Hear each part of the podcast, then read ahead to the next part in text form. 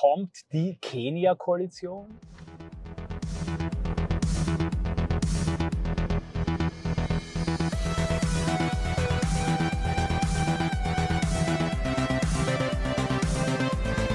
Servus Leute, liebe Grüße aus Wien. Herzlich willkommen bei einer innenpolitischen austriakischen Audioanalyse. Die Kenia-Koalition steht uns ins Haus. Kenia, ein vermutlich schönes afrikanisches Land, steht für eine unschöne Koalition. Schwarz-Rot-Grün. ÖVP, SPÖ und die Grünen. Und tatsächlich deutet gerade alles darauf hin. Denn wenn sich nicht drastisch etwas verändert bei den Umfragewerten, 2024 haben wir Superwahljahr, Europawahl, Nationalratswahl, Landtagswahlen, dann kann sich nur eine FPÖ oder SPÖ oder FPÖ und ÖVP-Koalition als Zwei-Parteien-Mehrheit ausgehen. Beide sind im Moment unwahrscheinlich. Die SPÖ mit Babler hat es 100% ausgeschlossen und wird es auch 100% nicht machen. Egal, was der Chap und Westenthaler äh, herbeiträumen in ihrer Ö24-Sendung. Und die Variante ÖVP, FPÖ ist so unwahrscheinlich wie selten zuvor. Denn auch Nehammer hat ohne politische Not Kickel dämonisiert und eine Koalition mit der Kickel-FPÖ ausgeschlossen. Und wenn hier kein äh, grober Dolchstoß gegen Kickel erfolgt oder Kickel sich hier einkochen überreden lässt und beides halte ich für sehr unwahrscheinlich, wird es eine Kickel-FPÖ vor und nach der Wahl geben. Wenn man sich anschaut, die schwarz-blaue Koalition oder türkis-blaue Koalition zwischen Strache und Kurz, die wurde auch schon in Wahlkampfzeiten vorbereitet. Kurz wurde zwar als Kopiermaschine von Strache etwas launisch, aber doch kritisiert. Kurz ging auf die offensive Umarmung der FPÖ und kritisierte sie primär dafür, dass sie nicht in der Lage sein würde, das durchaus äh, ordentlich im Programm umzusetzen. Und damit schaffte es, dass auch viele FPÖ-Fans taktisch Kurz wählten, weil sie dachten, machen wir den stark, dann kommt es zu der wünschten Koalition. Es kam auch dazu, dann kam es zu Ibiza. Der Rest ist österreichische Innenpolitikgeschichte. Vieles deutet schon auf die Kenia-Koalition hin. Es gibt da Leaks von hier und da, wo man nicht weiß, ob sie gezielt durchgestochen wurden für den vorweggenommenen Koalitionspoker. Aber man weiß auch aus Insiderkreisen, dass die derzeitigen Regierungsspitzen Grün und Schwarz persönlich sehr gut miteinander können. Und auch zwischen Babler und Nehammer soll es eine recht herzliche Beziehung geben. Man hat zumindest auch noch keine Ausfälle und keine Streitereien zwischen ihnen mitbekommen. Beide studierten ja auch interessanter Fun Fact am Rande an derselben Universität im Durchlauf. Ein klassisches Politiker-Prestige-Studium. Der erste Grund für die Kenia-Koalition ist also, dass eine andere Koalition, die mehrheitsfähig ist, unwahrscheinlich ist. Möglich wäre auch eine Koalition, für die es kein Land gibt, nämlich Schwarz-Rot-Pink, die Neos. Aber die Grünen werden wahrscheinlich mehr Stimmen bekommen als die Neos. Und daher wird es keine Notwendigkeit geben, diese wandelnde Politleiche an Bord zu holen. Bald könnte es duster werden für diese Partei, zu Recht. Die Kenia-Koalition ist also sehr realistisch und in meinen Augen auch die wahrscheinlichste Variante. Es sei denn, Sebastian Kurz kündigt sich noch vor der Wahl an, übernimmt die ÖVP, macht eine eigene Liste und hat als Programmpunkt, ähnlich wie die neue Partei von Markus Kral, dass er keinen Partner ausschließt und auch mit der FPÖ zusammenarbeiten könnte.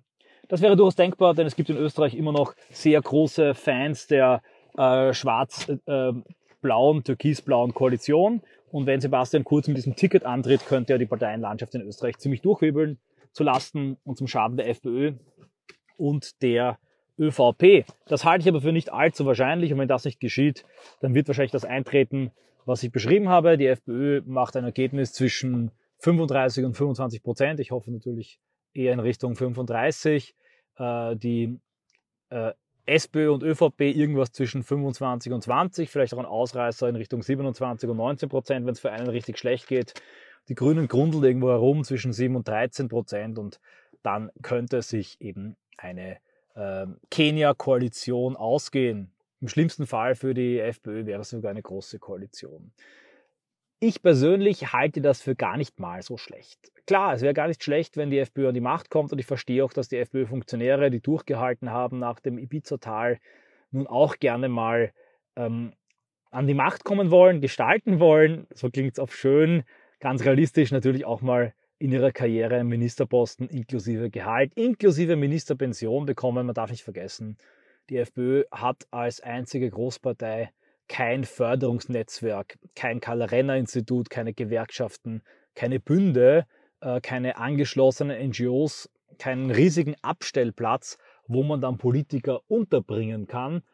Wenn der FPÖ-Politiker seinen Posten verliert, dann fällt er ins Bodenlose oder zumindest in das Bett, das er entweder erbt oder selber aufgebaut hat. Auch das ist ein Grund, warum viele FPÖ-Politiker, wenn sie politische Macht haben, sehr intensiv versuchen vorzusorgen, unter Anführungszeichen, was natürlich dann auch zu einem Fallstrick werden kann. Sprich, der Drang zur politischen Gestaltungsmacht, aber auch zum Versorgungsposten ist etwas, das ich durchaus verstehen kann bei den FPÖ-Politikern. Es kann sein, dass der Drang dann in diesem Szenario, was mir kompakt ausgemalt wurde, mündet, dass um jeden Preis die FPÖ mit der ÖVP koalieren würde und auch auf die Forderung der ÖVP eingehen würde. Ich kann mir aber nicht vorstellen, dass unter Kanzler Nehammer man einen Kanzler Kickel oder einen Innenminister Kickel akzeptieren würde. Kickels Versuch, ein berechtigter Versuch aufzuräumen im Innenministerium, schwarze Machtstrukturen aufzubrechen mit der Sympathiebasis, die die FPÖ bei der Polizei hat. Übrigens finde ich einen sehr guten Artikel auf der ähm, liberal-konservativen Blatt März. Da habe ich auch ein paar Anregungen davon. Der März, ähm, da wird über die Kenia-Koalition sehr profund geschrieben. Ein paar Details in dieser Analyse stammen auch daher. Das gebe ich der Ehrlichkeit äh, halber zu, aber Kernanalyse, die jetzt auch gleich kommt, stammt nicht von der Seite. Das möchte ich als Disclaimer bringen. Es könnte also sein, dass die das Kickel, ähm, wenn ein Innenminister, Innenministerium ist, auch unter einem Kanzler Nehammer, genau da weitermacht und es wird es auch genau machen, nämlich wo aufgehört hat bei Ibiza, nämlich im Aufbrechen der schwarzen Machtstrukturen, mit der Sympathiebasis, die die FPÖ sowieso in der Polizei hat. Das will die ÖVP nicht, das wollen die ÖVP-Spitzenbeamten nicht. Da geht es auch um Geld, um Macht, um Eitelkeiten. Äh, Nehammer hat also auch viele in der ÖVP hinter sich, wenn es darum geht, eine FPÖ-Koalition auf Dauer abzulehnen. Und damit bliebe der FPÖ nur die Opposition. In der Opposition würde die FPÖ sich aber leicht tun. Denn ein derartiges Parteienungetüm, ein linkspopulistischer Babler, der vom Enteignen träumt, mit einer Partei der Unternehmer, der Bauern und der selbstständigen ÖVP zusammen das grüne Beiwagerl, das dafür sorgt, dass ständig Klimapolitik betrieben wird und dass die ÖVP im Bereich der Migrationspolitik nicht so kann, wie sie will. Ja, Grüne und SPÖ, die gemeinsam einen noch stärkeren Refugee-Welcome-Kurs fahren wollen, das würde die ÖVP zu Recht endgültig ruinieren. Das Einzige, was man damit sichern würde in der ÖVP, wären Machtpositionen und Gehälter. Und auch hier sagen Insider, ist die Panik in der ÖVP so groß, ist die Kopflosigkeit, die Visionslosigkeit so groß, Messias Kurz ist weg und was jeder will, eine Art kollektiver Egoismus, ist noch irgendwie seinen Posten halten, weiter Geld verdienen, solange bis man in der Privatwirtschaft was gefunden hat. Überspitzt ausgedrückt, aber das spiegelt doch nach einigen Aussagen, die ich selber auch gehört habe, die Stimmung in der Volkspartei, der ehemaligen Volkspartei wieder. Und da wäre eine weitere Legislaturperiode, weitere äh, Jahre, in denen man sich äh, Geld ins Börsal schaufeln kann, durchaus ein Angebot, das viele ÖVP-Politiker, vor allem Hinterbänkler und äh, äh, die Politiker der Kommunen sicherlich annehmen würden. Wäre das eine Katastrophe für die FPÖ? Nein. Es könnte sogar meiner Meinung nach eine große Chance für die FPÖ sein. Denn wenn die FPÖ trotz einem extrem guten Ergebnis in einer Koalition der Loser und Verlierer von der Macht ferngehalten wird, könnte die FPÖ vollends den metapolitischen Weg gehen. Wir haben jetzt nach einigen Jahren Kickel bereits einen Heilungsprozess, der eingesetzt hat. Nach Jahren des Parlamentspatriotismus, wir wollen ihn jetzt mal wie Alkoholismus verstehen, äh, erholt sich das Gewebe, erholt sich die Leber, wird, ähm, werden die Schäden des Alkoholismus und Parlamentspatriotismus abgebaut, die Distanzierungsdemenz lässt nach, die Augen bekommen ihre Frische zurück, in der FPÖ bildet sich eine idealistische Jugend, in der FPÖ, in dieser idealistischen Jugend wagt man auch Provokationen, ja man wagt tasten und langsam auch ein konservatives, weltanschauliches Fundament sich zu ergründen und all das unter der Ägide von Kickel, denn bis dato vor Kickel bedeutete ein derartiger Versuch einer echten, ähm, fundamentalen, nicht fundamentalistischen rechten Politik mit einer weltanschaulichen Basis, einer identitären Ausrichtung immer, dass man eins auf den Deckel bekam. Es war karriereschädlich und das führte zu einem negativen Entwicklungsreiz, einem negativen darwinistischen Entwicklungsreiz, der zur Herausbildung eines Typus, ja zur Züchtung eines Typus, insbesondere in der Jugend führte,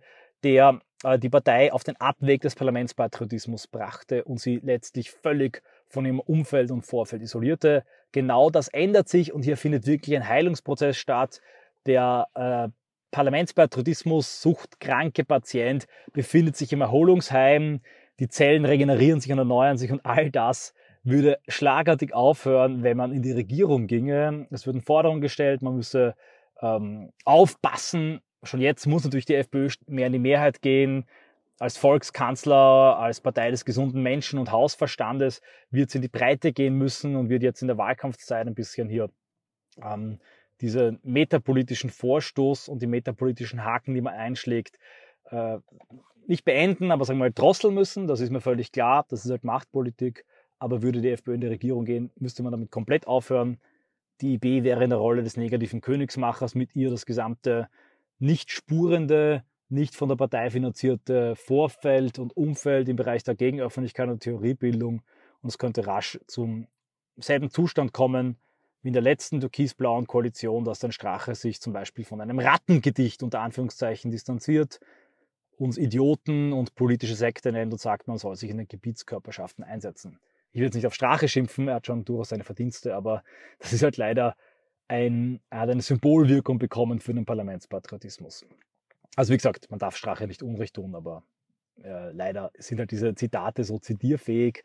Anderes Beispiel ist ein Heimo Leposchitz, der sagt, äh, die BE ist so die fünfte Kolonne der Linken. Immer wenn es für die FPÖ gut geht, dann tritt sie auf und haut alles zusammen. Ähm, sinngemäß paraphrasiert, oder ein Pöchinger, der sich jetzt sogar von der AfD abgegrenzt hat und nach rechts geschlagen hat in Servus TV rechts, links, Mitte und sagt, die FPÖ hat zwei Pole, Kickl und Heimbuchner, die sie im demokratischen Spektrum halten. Was bedeutet, ginge Heimbuchner oder würde Kickl als Pol stärker werden, würde die FPÖ aus dem Spektrum rausfallen, also eine Attacke von Pöchinger eigentlich gegen Kickl und dann sagt, das fehlt der AfD als eine Profilierung, ein Einweimpern und Einschmeicheln bei den Linksliberalen für die FPÖ unter Abgrenzung, Abstoßung und äh, Kritik eigentlich Preisgabe der AfD.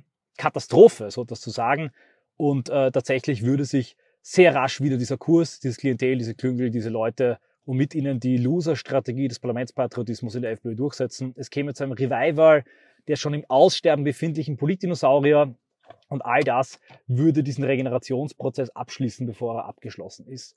Ein weiterer Punkt, könnte diese Katastrophe der Kenia-Koalition, und sie wäre eine Katastrophe für unsere Wirtschaft, für unsere äh, Familien, unsere Kinder, unsere Frauen, Pride Month Wahnsinn, Klimawahnsinn, Sanktionswahnsinn, Migrationswahnsinn. Ich will das nicht schönreden. Ich bin keiner, der sagt, großartig, den Leuten muss es schlechter gehen, damit sie uns wählen. Ich will jetzt sofort eine Änderung. Aber mir ist klar, oft geht es nicht so schnell. Aber ich glaube, dass auch jetzt das Land, äh, die Gesellschaft, die ideologischen Staatsapparate, Presse, Medien, Kirche vielleicht noch nicht reif sind für eine echte Remigrationspolitik, für eine echte identitäre Wende und dass hier tatsächlich noch subkutan einiges geschehen muss. Es geschieht jeden Tag. Schauen wir uns die Karriere vom Herrn Heinzelmeier an.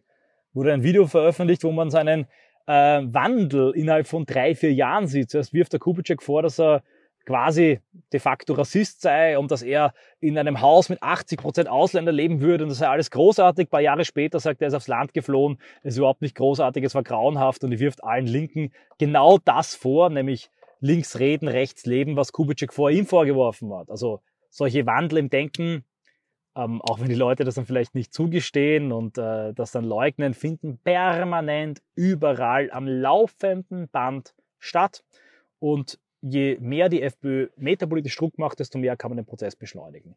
Was ist der metapolitische Weg? Es ist der Weg von Viktor Orban, der Weg, der äh, ihn hat erkennen lassen vor 2010, äh, dass das Land noch nicht reif war für eine echte metapolitische Wende und stattdessen ihn hat investieren lassen in Radiosender, Fernsehsender, Kulturfestivals, ähm, kulturelle Projekte, patriotische Museen, patriotische Bewegungen der das Land dann über die Lügenrede, über eine Chaos-Koalition der Verlierer und genau das wäre die Kenia-Koalition. Ein perfekter Punching Ball für eine Kickel-FPÖ, ähm, dann erst hat stark werden lassen, die Fidesz und dann 2010 zu einer echten großen Wende geführt hat. Wenn wir uns vorstellen, noch weitere fünf Jahre, was würde in fünf Jahren passieren in der FPÖ? Welche Politiker würden in einer Kickel-FPÖ, in einer Ära der Reconquista-Partei Karriere machen.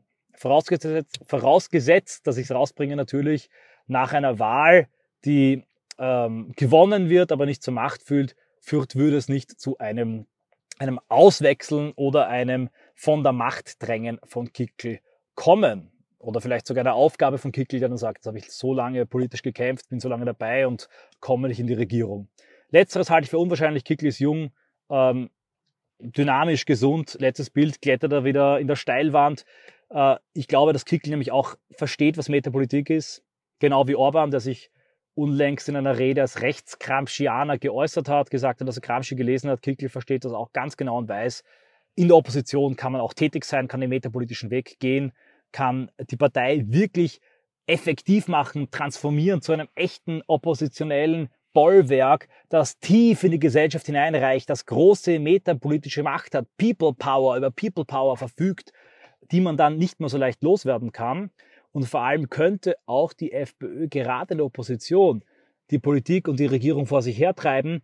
Wenn man sich jetzt anschaut, was gerade passiert, wie mittlerweile sogar Chap, ein SPÖ-Politiker, für Pushbacks ist an der österreichisch-ungarischen Grenze, wie Karner und die ÖVP auf rechts machen und die grünen Zähne knirschend daneben stehen müssen.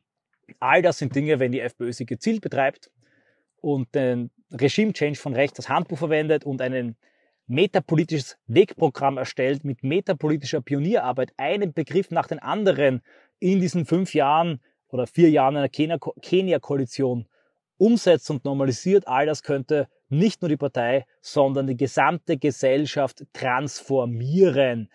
Äh, wenn ihr mir so zuhört, könnt ihr wahrscheinlich glauben, dass ich hoffe, dass die FPÖ die Wahl verliert. In keinster Weise. Ich hoffe, dass die FPÖ gewinnt und ich hoffe, dass die FPÖ so stark gewinnt, dass eine echte politische Gestaltungsmacht für eine identitäre Lösung möglich ist.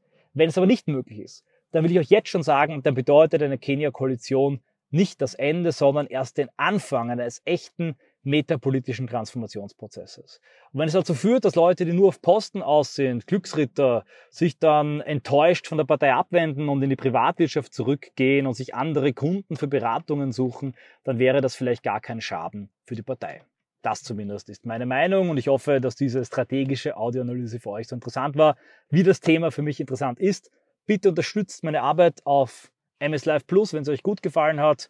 Ansonsten unterstützt sie, indem ihr diese Audioanalyse weiterleitet. Ich als total zensierter habe keine andere Reichweite außer euch. Und damit auf Wiederhören.